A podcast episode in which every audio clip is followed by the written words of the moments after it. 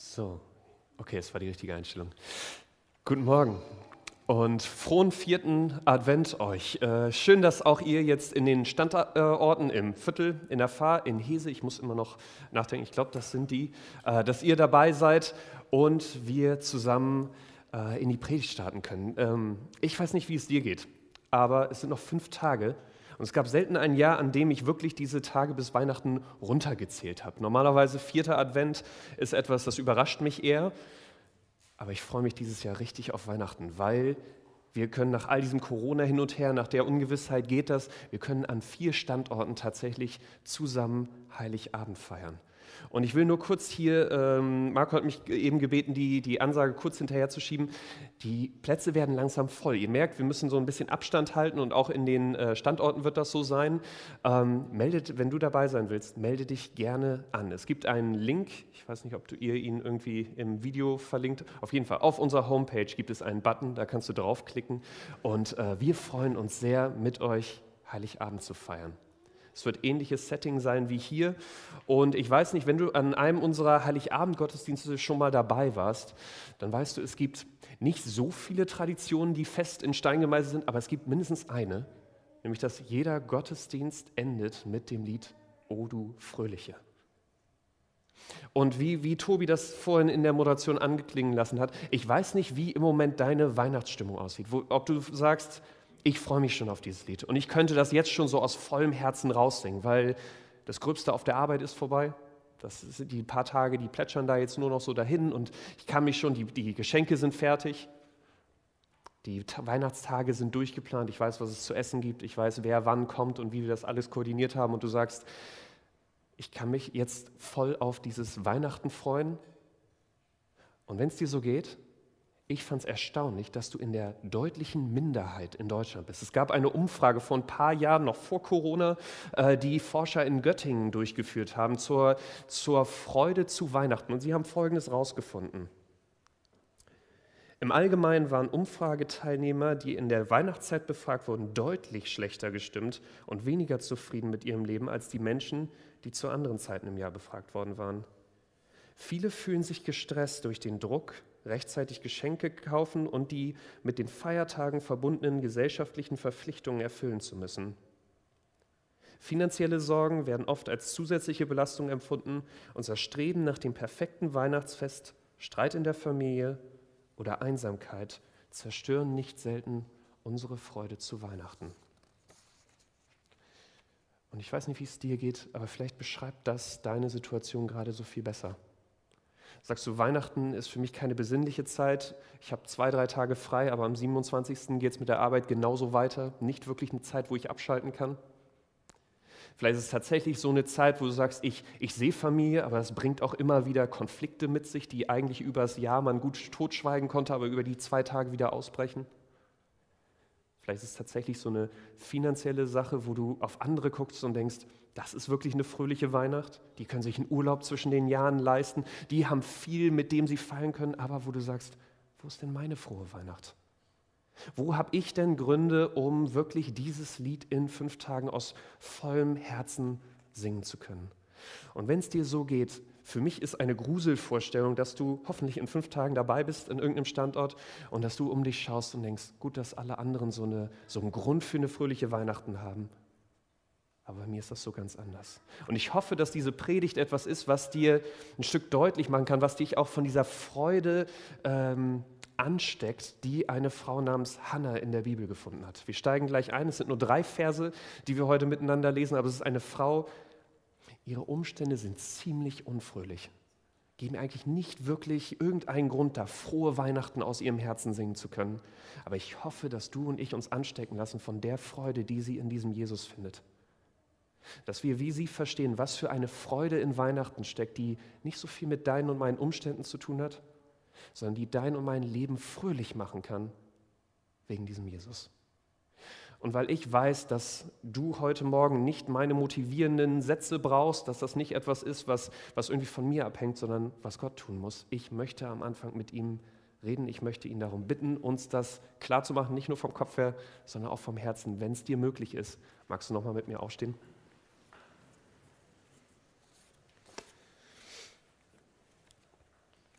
Vater, ich danke dir, dass mit dir wirklich es stimmt, dass es, dass es fröhliche Weihnachten sind.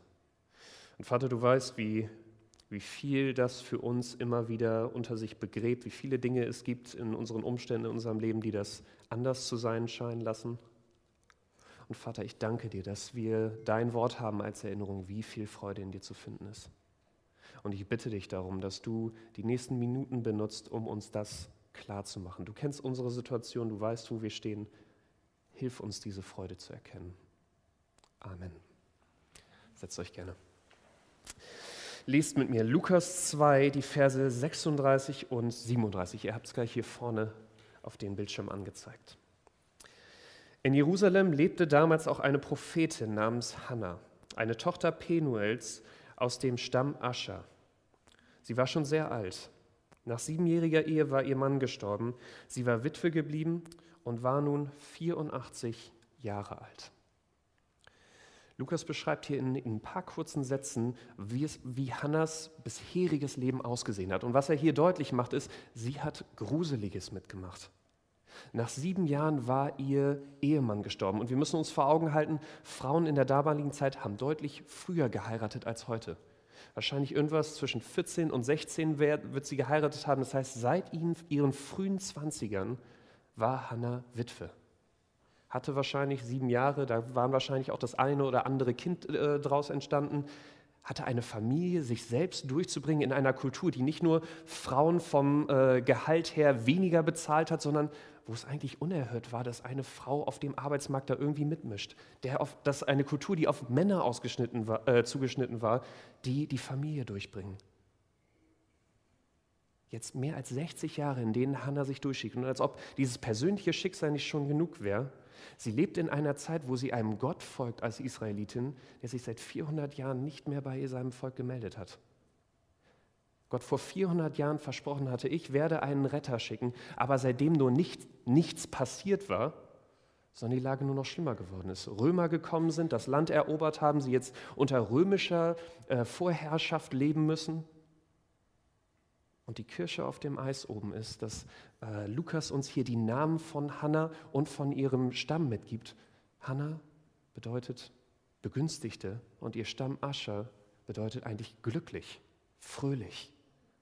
Das heißt, jedes Mal, wenn Hannah mit ihrem Namen angesprochen wird, jedes Mal, wenn sie auf, ihr, auf ihre Herkunft angesprochen wird, sie hat vor Augen, mein Leben sollte eigentlich anders laufen.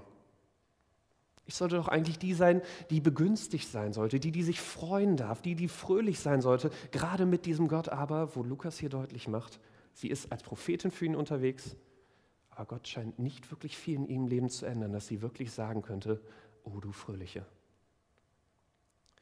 Und ich weiß nicht, wie es dir geht, aber gerade in den letzten Wochen, ich weiß nicht, ob es mit Weihnachten zu tun hat, aber ich hatte immer wieder Gespräche mit Leuten, die sagen, ich bin in einer Situation wie Hannah.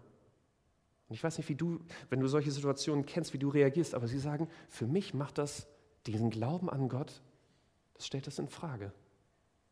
Weil wenn es ein, ein, diesen Gott wirklich gibt und wenn er mich liebt, wenn er wirklich an meinem Besten interessiert ist, dann würde mein Leben doch nicht so wie Hannahs aussehen, oder? dann kann doch nicht so ein Leben, so ein an vielen Stellen so unglückliches Leben wie Hannah rauskommen, sondern wenn Gott wirklich das Beste für mich will, dann würde er mir doch so viel mehr Gründe geben, mich im Leben freuen zu können. Würde sein Plan für mein Leben doch so viel besser sein als das, was ich gerade, was ich die letzten Jahre schon erlebt habe. Und wenn du solche Gedanken kennst, ich, ich will nicht verschweigen, wahrscheinlich, wir haben hier nur einen kurzen Ausschnitt aus Hannas Leben. Wahrscheinlich hat sie sich dieselben Fragen gestellt. Und so gut ich diese Zweifel verstehen kann, ich finde es erstaunlich, was wir jetzt im Rest von Vers 37 lesen, wie Hannah darauf reagiert. Dort steht, sie verbrachte ihre ganze Zeit im Tempel und diente Gott Tag und Nacht mit Fasten und Beten.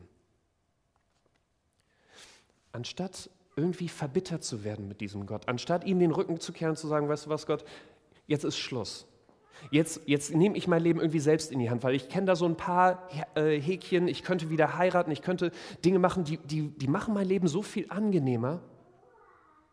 Stattdessen wählt Hannah hier genau das Gegenteil. Sie heiratet nicht nochmal, sondern verbringt all ihre Zeit im Tempel bei diesem Gott, fastet, gibt sogar noch ein Stück von ihrer Freude auf, betet, verbringt ihre ganze Zeit im Gebet nur um so eng wie möglich mit diesem Gott unterwegs zu sein. Sie hält an diesem Gott fest, obwohl ihre Umstände so gruselig aussehen mit ihm. Warum? Lukas macht das hier zwischen den Zeilen deutlich, weil Hannah in ihrem Leben genug mitgemacht hat, um zu wissen, ja, ich könnte noch mal heiraten. Und ja, das würde einiges an Komfort mehr bedeuten. Es würde finanzielle Sicherheit bedeuten, es würde ein Stück auch diese Einsamkeit, diesen Schmerz lindern, den ich spüre. Aber sie weiß, egal wo ich auf dieser Welt schaue, das Muster wird dasselbe sein. Sie weiß, diese Beziehung seit sieben Jahren, die, äh, die, sie für sieben Jahre geführt hat, so schön, so viel Freude es auch für den Moment bedeutet hat, seit 60 Jahren hat es ein Loch in ihrem Herzen hinterlassen, woraus Trauer und Einsamkeit kommen. Und sie weiß, egal mit, mit was ich dieses Loch jetzt stopfe, was ich mir hier auch als Freude suche, sie weiß, es wird genau derselbe Kreislauf von vorne beginnen. Sie weiß, Freude in Dingen auf dieser Welt zu suchen, es ist wie Hunger zu haben und Chips zu essen. Und bitte sag mir, dass ich nicht der Einzige bin, aber halb zehn auf der Couch, du hast noch so ein bisschen Hunger und du bist zu faul, um jetzt noch mal den Kühlschrank aufzumachen, irgendwas Gutes, wo du weißt, das nährt wirklich, äh, das würde den Hunger wirklich äh, irgendwie bekämpfen, dir das zu machen. Und die Chipstüte ist einfach viel zu nah dran. Und eigentlich vom Kopf weiß ich es, aber ich ich kann auch die ganze Tüte essen. Am Schluss, es lässt mich mit demselben Hunger zurück wie vorher. Ich muss das nochmal googeln. Mir hat jemand gesagt, es gibt sogar eine, eine chemische Erklärung, irgendwie eine Kohlenhydrat zu irgendwas anderes Balance, die dir keine Chance lässt, als mehr Chips zu wollen, egal wie viel du isst. Und Hannah merkt hier, so ist es wie wenn ich meine Freude außerhalb von diesem Gott suche. Ein Bedürfnis habe, aber es mit Dingen fülle, die, wenn sie weg sind, mir nur diesen Wunsch nach mehr hinterlassen. Ich weiß nicht, ob du das selbst kennst. Vielleicht auf der Arbeit. Du, du träumst von diesem Job, den du immer haben wolltest, oder der Beförderung, der du schon seit Jahren hinterher jagst, und dann hast du sie. Und irgendwann, es dauert nicht lange, dann schaust du auf die nächste Position und denkst dir, die wäre aber noch ein Stück besser. Und plötzlich ist die Freude über die Beförderung weg und du schaust und du, du sagst, ich kann aber jetzt nicht fröhlich sein, bis ich das andere kriege. Vielleicht sind es für dich, für dich ganz andere Sachen. Vielleicht ist es der Lebensstandard, wo du denkst, andere können sich so viel mehr leisten. Sie können mit ihrem Gehalt so viel mehr das Leben auskosten mit der Zeit, die sie haben. Du kennst das wahrscheinlich auch. Tollsten Urlaub gehabt, du kommst zurück. Zwei Wochen später siehst du, äh, ich glaube, das Schlimmste, was unseren, unsere Freude heutzutage killt, ist Instagram, weil du guckst drauf und denkst, oh, so gut wie es andere haben. Oh, da gibt es noch so viele andere Orte, die ich auch sehen wollen würde. Und schon ist die Freude vom Urlaub weg und wieder das Bedürfnis nach mehr da. Und ich, ich hoffe, es, Spaß kommt hier jetzt relativ negativ rüber. Ich hoffe, dass, dass wir diese Verse nicht verstehen. Freude bei Gott funktioniert nur so, indem wir alle Freude auf dieser Welt rausschmeißen, indem wir asketisch leben, so wie, wie Hannah hier unsere äh, Zeit 24-7 mit Bibel und Beten und mit Gott hier in der Gemeinde, gibt keinen Tempel mehr, in der Gemeinde verbringen. Das ist nicht, was Gott hier sagen will. Aber was Gott hier am Anfang dir und mir mit Hannas, mit Hannas Leben äh, deutlich machen will, ist, wahre Freude ist hier nicht zu finden. Ja, wir können für den Moment unglaublich schöne Sachen genießen und die Bibel ist ziemlich deutlich. Gott hat diese Welt geschaffen als etwas, was du und ich genießen sollen. Freude ist ein Geschenk von ihm an uns, etwas, wo er so viel Gutes in diese Welt gelegt hat, weil er sagt, ich will, dass du genießen kannst. Aber er will, dass du und ich verstehen, die Grundlage, das, das wahre Glück, die wahre Freude, nichts auf dieser Welt, deine Beziehung, deine Arbeit, deine Hobbys, was es auch immer ist, was dir gerade Spaß macht, sie waren nie gedacht, dich wirklich glücklich zu machen.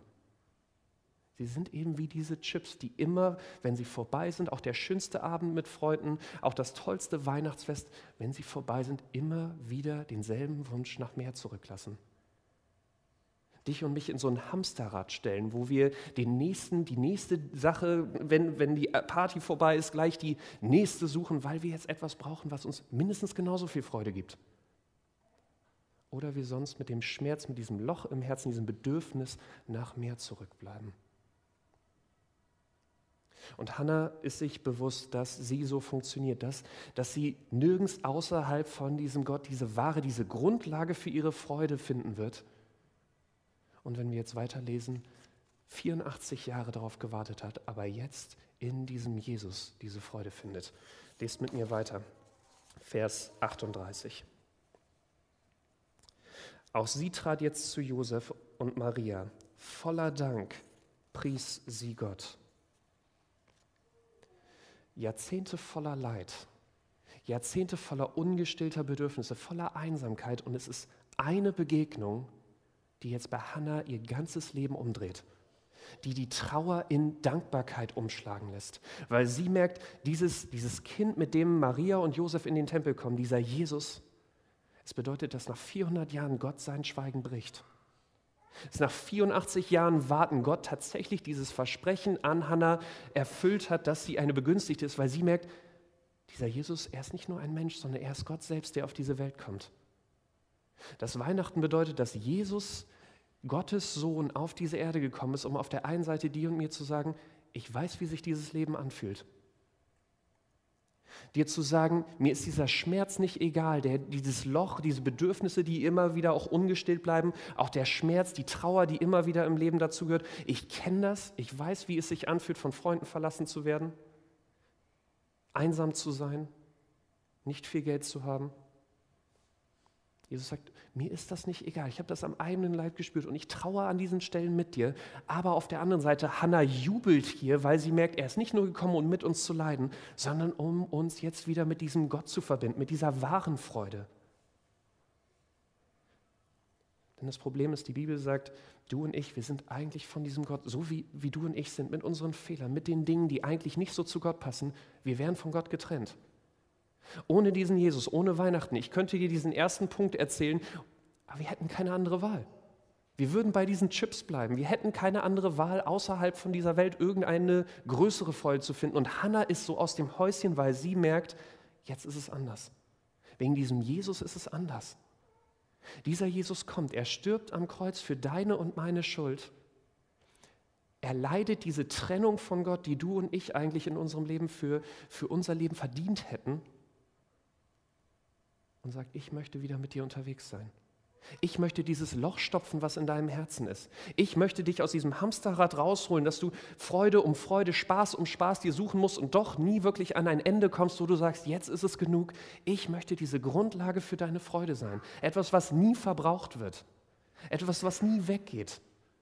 Eine Beziehung zu Gott, der dich niemals alleine lassen wird, der dich niemals enttäuschen wird, weil er immer da ist, dich immer liebt. Und wir lesen hier bei Hannah, es ist nicht so, dass sich ihre Umstände durch diesen Jesus sofort verändert haben. Es ist nicht so, dass sie, dass sie jetzt nicht mit denselben Problemen als Witwe morgen wieder konfrontiert wird wie die letzten Jahre auch, aber was sich verändert ist, sie ist dankbar. Sie ist nicht verbittert über diese Herausforderung, sondern sie ist dankbar, weil sie weiß, dieses Geschenk in Jesus, Weihnachten, Gott könnte mir nichts Größeres geben. Er stirbt selbst für mich. Und wenn Gott wirklich die, die, die Grundlage, die größte Freude ist, die ich in dieser Welt erfahren darf und Jesus mich mit diesem Gott wieder verbunden hat, sie sagt, ja, es gibt andere Dinge, wo mein Leben noch einen Wunsch nach mehr, noch Luft nach oben hat. Aber ich muss nicht mehr an Gott zweifeln, weil er hat mir das Größte gegeben. Und alles andere, es wäre noch die Kirsche oben auf dem Eis und Hannah wird auch viel Schönes sonst in ihrem Leben erlebt haben. Aber sie sagt, diese Grundlage, dieses Loch ist gestopft. Ich kann genießen, ohne danach jetzt dieses, dieses Bedürfnis nach mehr spüren zu müssen, weil mit diesem Bedürfnis kann ich zu Gott gehen. Und wissen, er ist da. Wissen auch bei den Dingen, die dieses Leben unerfüllt lassen wird, es gibt eine Ewigkeit bei ihm, wo einmal all das so sein wird, wie ich weiß, es eigentlich jetzt sein sollte, wie, wie ich mich danach sehne. Und dass ich weiß, dieses Leben bis dahin ist etwas, was ich mit diesem Gott durchhalten kann wo ich trotzdem Freude haben kann, obwohl meine Umstände vielleicht mir dazu keinen Anlass geben. Tolle Theorie, oder? Und das sind immer so Worte, ich, an diesem Punkt die Frage für mich, die sich stellt, ist, aber wie wird das denn konkret? Wie kann ich denn jetzt Freude aus jemandem ziehen, den ich nicht sehen kann, wo ich mir vielleicht noch nicht mal sicher bin, dass, dass, ich, dass er real ist. Wie kann ich denn jetzt diese Freude, wie, wie kann ich von dieser Theorie, wie kann das denn jetzt für mich praktisch werden? Und wenn du gerade an so einer Stelle bist mit Hannah, wo du sagst, ich bin da am, am Ring und diese paar, paar Worte, die helfen mir da jetzt nicht wirklich weiter, zwei Dinge, die, glaube ich, Hannah dir und mir mitgibt, die uns wohl helfen können. Nämlich auf der einen Seite, Sie verbringt Zeit mit Gott. Und ich weiß, es hört sich, wenn du schon länger in Gemeinde bist, es hört sich immer so banal an. Aber sie sagt, das ist die Grundlage für Freude, dass du und ich Zeit mit Gott verbringen, im Gebet, mit seinem Wort. Sie macht das Tag für Tag. Sie sagt, ich, die, die, meine Freude hängt daran, dass diese Beziehung zu Gott eng ist, dass ich mir jeden Morgen neu vor Augen halte, Gott ist da. Er ist meine Freude. Weihnachten geht darum, dass er gekommen ist und nicht all die anderen Sachen, die er mir noch obendrauf tun könnte. Und weil es wahrscheinlich allen von uns so geht, dass wir sagen, ich habe dazu immer wieder zu wenig Zeit. Das Zweite, was Hannah hier macht, ist Fasten. Und ich weiß nicht, wie es dir geht. Fasten ist nicht wirklich was, was ich mit viel Freude verbinde.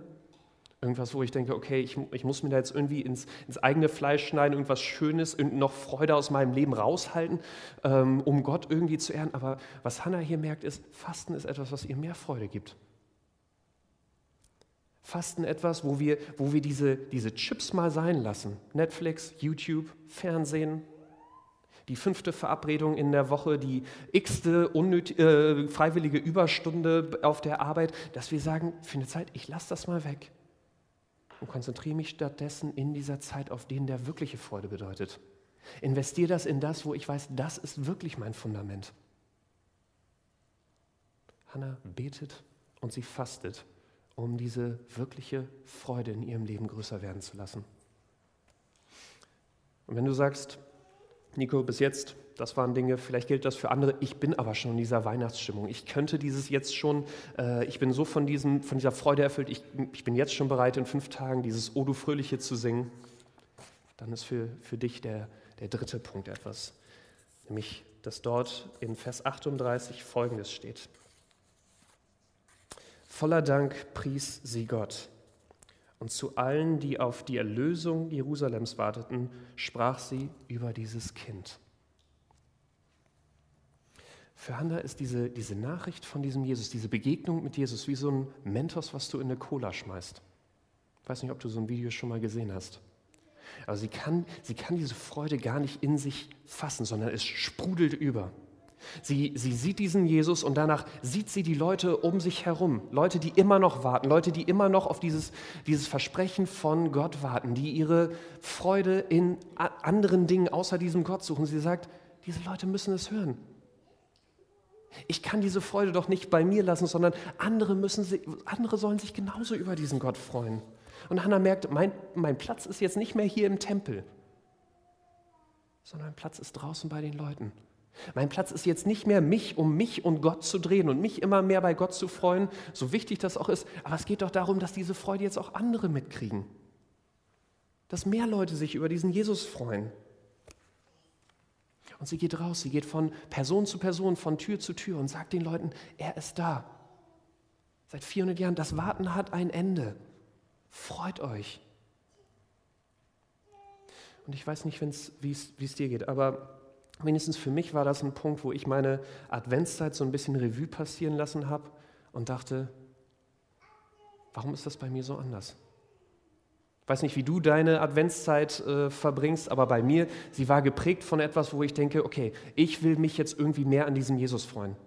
Ich Zeit mit ihm verbringe und mich eigentlich im Kern nur darum drehe, wie kann mich diese Freude jetzt auf der Arbeit fröhlicher, besser, schneller machen?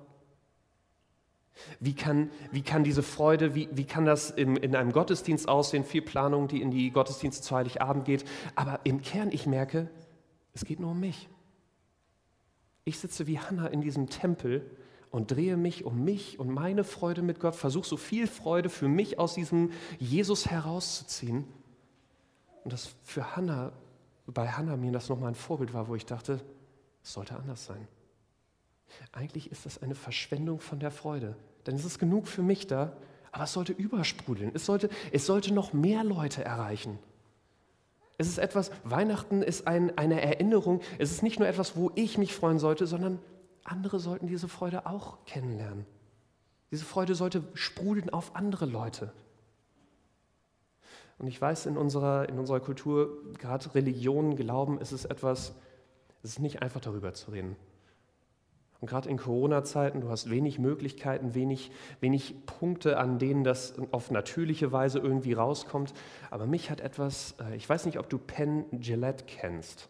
Äh, mit seinem Partner äh, Teller sind sie ein bekanntes Duo in Amerika, was TV-Shows hat und vor allen Dingen für ihre Zaubertricks bekannt sind. Und dieser Penn Gillett ist, äh, ist, ist Atheist. Er sagt von sich, er wird immer wieder in Talkshows eingeladen und redet da über seine Ansicht, dass es Gott nicht gibt. Aber ein Zitat hat mich von ihm interessiert. Er war nach, einem, nach einer Show backstage und hat äh, Fans getroffen. Und er sagte, es kam ein Mann auf ihn zu der nicht viele Worte gesagt hat. Er hat ihm gesagt, ich, äh, Herr Gillette, ich finde Ihre Show klasse und was Sie da machen. Ich wollte aber, dass Sie eins, eins haben. Und er drückte ihm so ein kleines Büchlein in die Hand, was das Neue Testament mit dem Psalm zusammen war. Und er sagt, ich habe vorne ein paar äh, äh, Zeilen für Sie reingeschrieben, aber dabei hat er es belassen. Und diesen Moment hat Penn Gillette so ist ihm so in, im Kopf geblieben, dass er nachher selbst, äh, hat, glaube ich, so eine, ich habe das Video gesehen, das war nicht gute Kameraführung, ich glaube, er hat selbst dann äh, aufgenommen, weil er über diesen Moment Folgendes gesagt hat. Ich habe immer gesagt, dass ich Leute, die nicht missionieren, nicht respektiere. Ich respektiere das überhaupt nicht. Wenn man glaubt, dass es einen Himmel und eine Hölle gibt und dass Menschen in die Hölle kommen oder nicht das ewige Leben bekommen könnten, und man denkt, dass es sich nicht lohnt, ihnen das zu sagen, weil es gesellschaftlich unangenehm wäre, wie sehr muss man jemanden hassen, um nicht zu missionieren? Wie sehr muss man jemanden hassen, um zu glauben, dass ewiges Leben möglich ist und ihm das nicht zu sagen? Ich meine, wenn ich ohne den Schatten eines Zweifels glauben würde, dass ein Lastwagen auf dich zukommt und du nicht glaubst, dass dieser Lastwagen auf dich zukommt, es gibt einen bestimmten Punkt, an dem ich dich von der Fahrbahn ziehen würde. Und das hier ist doch so viel wichtiger als das. Zugegeben, bisschen hart formuliert und der Vergleich mit dem Lastwagen hinkt. Wir können niemanden von, äh, zum Glauben ziehen oder zwingen, darum geht es überhaupt nicht. Aber der Satz, der für mich, der sich in mein Herz gebohrt hat, war dieses, wie wenig muss ich jemanden lieben, um diese Freude nicht weiterzugeben? Wie wenig liebe muss ich meine Freunde, meine Nachbarn lieben, dass ich mit ihnen über Netflix-Serien rede und ihnen sage, das müsst ihr auch sehen, das hat mir so viel Spaß gemacht. Da das Risiko geht, dass sie sagen, solche Sachen guckst du dir an? Dass ich mit ihnen über Restaurants rede, die ich ihnen empfehle und sage, da findet ihr, das wird ein super Abend, da habt ihr auch Spaß dran. Aber dass ich bei der Sache, die mir am meisten Freude bereitet, wo ich die tiefste Freude gerade zu Weihnachten finde, dass ich ihnen das nicht das vorenthalte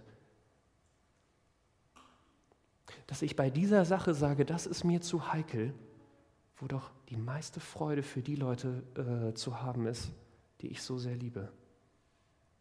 Und deswegen, wenn, wenn du sagst, dir geht es ähnlich wie mir in dieser Adventszeit, für mich war die Frage, wie kann, wie kann diese, diese Weihnachtszeit eine Zeit sein, die nicht nur mich glücklich macht, die nicht nur mir diese Freude wieder vor Augen hält, sondern wie kann das übersprudeln? Mir hilft das, wir haben, wir haben unten Flyer, du siehst die Flyer auch auf den, auf den Stühlen. Ich bin die letzten Wochen, habe es mir zur Aufgabe gemacht, äh, alle zwei Tage loszuziehen und einfach welche in, ins, äh, im Viertel in Briefkästen zu schmeißen. Da, wo keine Werbung draufsteht, haben wir ausgelassen. Aber sonst einfach, einfach Leute einzuladen in diesen Gottesdienst und zu sagen, wir würden dir gerne davon erzählen, wer dieser Jesus ist und was für eine Freude wir gefunden haben.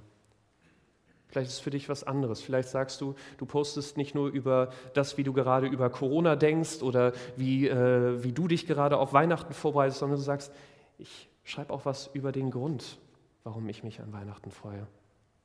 Vielleicht hast du ganz andere Ideen, das zu teilen. Aber in mir und ich hoffe ein Stück weit auch in dir, dieser Text hat mich motiviert oder den Wunsch geweckt, ich will mich nicht nur selbst in dieser Weihnachten über diesen Jesus freuen, sondern ich wünsche mir, dass mehr Leute diese Freude finden, dass mehr Leute diese Weihnachten durch uns als Christusgemeinde dieses O du fröhliche wegen Jesus aus vollem Herzen singen können. Soweit.